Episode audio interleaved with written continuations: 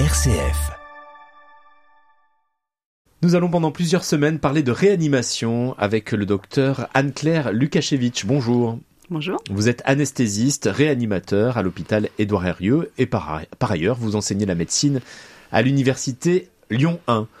Nous allons d'abord définir ce qu'est la réanimation. C'est un terme qu'on entend souvent, qu'on utilise souvent, mais il y a peut-être différents types de réanimation. Est-ce qu'il y a d'abord une définition générale? Alors, euh, classiquement, on, on s'accorde à dire que c'est une stratégie médicale, en fait, qui euh, cherche à rétablir la fonction d'organes défaillants et ces organes sont vitaux. C'est pour ça que c'est le terme de réanimation et que si jamais elle n'est pas mise en œuvre, il y a un risque de décès assez rapide. Donc on va anticiper éventuellement ou parfois euh, on intervient après un, un, grave accident ou quelque chose, un incident particulier. Alors les, les, patients sont soit arrivés avec une maladie très grave et qui met, qui met en jeu le pronostic vital immédiat, classiquement par exemple l'arrêt cardiaque réanimé par exemple, ou bien au contraire ils ont effectivement eu un événement majeur comme un traumatisme ou une chirurgie lourde qui les a qui les a mis en danger et qui les amène en réanimation. Alors quelle est l'histoire de la réanimation? Alors, elle est en fait très récente. C'est une, c'est une, un service ou une médecine qui s'est développée euh, assez récemment après la Seconde Guerre mondiale, parce que de toute façon, parce qu'en fait, elle est, elle est accompagnée de technicité lourde. Donc, il a fallu faire des progrès initialement en ventilation euh, et mettre au point des, des machines de ventilation pour pouvoir euh, ventiler et sauver le, les défaillances respiratoires des patients. Il a fallu mettre en, euh, créer la dialyse, l'hémodialyse pour pouvoir suppléer les défaillances rénales, il a fallu euh, mettre en place des circulations extracorporelles pour suppléer les défaillances euh, cardiaques.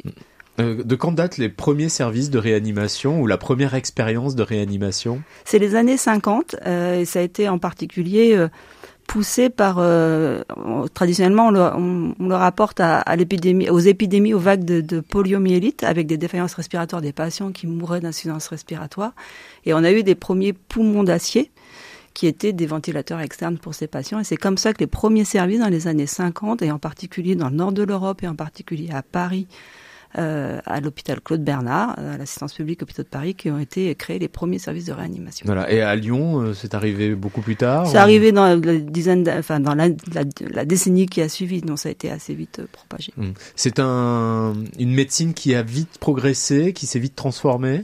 Alors c'est une, une médecine qui est très dynamique, qui est encore très dynamique qui euh, fait tout le temps de l'innovation. On l'a encore vu récemment avec l'épidémie euh, de la maladie Covid.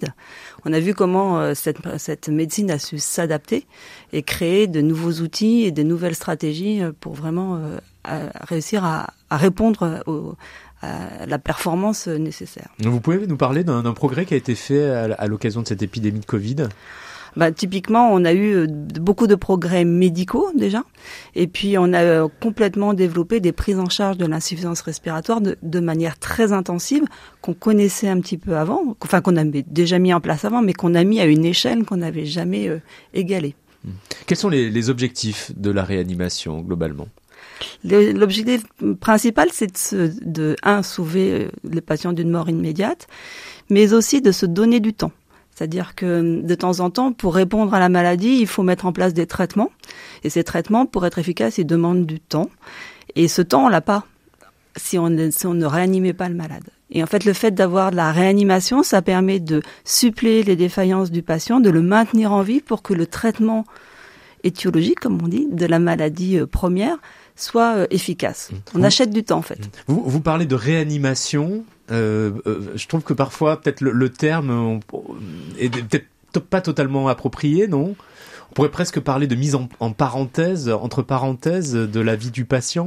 De mise sous cloche. Oui, il y a quelque chose comme ça. Comment, oui, comment vous ça. le voyez vous? Effectivement, il y a des fois de la vraie réanimation, de sens je passe d'un patient inanimé à un patient animé. Ça, c'est typiquement l'arrêt cardiaque. Mais en fait, il y a beaucoup plus de patients qui sont candidats à la réanimation. Et effectivement, c'est qu'on les met dans un état euh, entre parenthèses, vous avez raison, où on supporte euh, leur défaillance pour euh, essayer de leur donner le temps de s'améliorer. Encore une fois, si on fait le parallèle avec la maladie Covid récente, on n'avait pas de traitement de la maladie initialement. Donc il a bien fallu mettre ces patients sous ventilation artificielle pour suppléer leurs poumons qui n'étaient plus capables de fonctionner, en attendant que la maladie se passe.